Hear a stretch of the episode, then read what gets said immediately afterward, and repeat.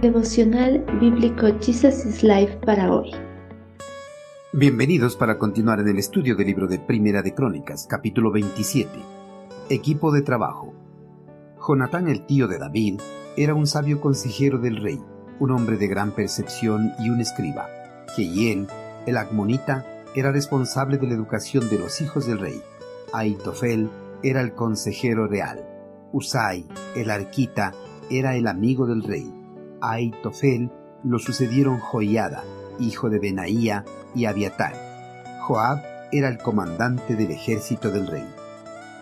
Las personas cuando asumen cargos importantes dentro de una empresa, sea esta pública o privada, o la dirección de una nación, anhelan tener entre sus colaboradores más cercanos a personas de su entera confianza, para que les ayuden en la coordinación de puntos estratégicos que simplifiquen o fortalezcan su gobierno o liderazgo. David, como conocedor de la importancia de llevar una correcta administración, cuando estructuró su gobierno en Israel, tuvo a hombres de su entera confianza, los cuales estaban encargados de la parte administrativa de los puntos estratégicos del reino. Entre los colaboradores más cercanos del monarca hebreo se encontraban Jonatán, su tío, quien era secretario, y un sabio consejero de la corona, Hijo de Acmoní, quien estaba encargado de educar a los hijos del rey.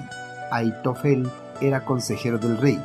Luego ocuparon su lugar Joiada, hijo de Benaías, y Abiatar, Usai, el arquita, consejero y amigo del rey. Joab era el jefe del ejército. Todos estos hombres eran de entera confianza de David y trabajaron conjuntamente con el propósito de que el reino tenga una estabilidad administrativa, económica, política y religiosa. El monarca hebreo estructuró el gobierno de su reino de manera ordenada porque quería hacer las cosas correctamente, de tal manera que el sacerdote y el portero, el cantor y el tesorero, el consejero y el oficial del ejército, todos se pudieran acomodar juntos para formar un todo agradable. Esta forma de estructurar su gobierno era el resultado de una estrecha relación con el eterno Creador. Algunos gobiernos estructuran su gabinete con personas de su entera confianza, no con el propósito de gobernar con rectitud y justicia, sino con el propósito de que ellos puedan ocultar las malas administraciones. En contraste a los malos gobiernos, el monarca hebreo anhelaba gobernar con rectitud y justicia en conformidad a la voluntad de su Señor quería agradar a su Dios con todo lo que él hacía. David seleccionó a los hombres más capaces para que fueran sus colaboradores y así puedan trabajar como un solo equipo por el bienestar del reino. Cada hombre tenía que desempeñar su propia actividad especial. La suma de todas las actividades formaba un todo y beneficiaba a todo el reino. Para conformar un equipo de trabajo es importante conocer a las personas, pues eso nos facilitará saber si son las personas idóneas para desempeñar las tareas requeridas y de igual forma para el trabajo en equipo. Pues una mala elección no solo afectará a la tarea designada, sino a todo el equipo.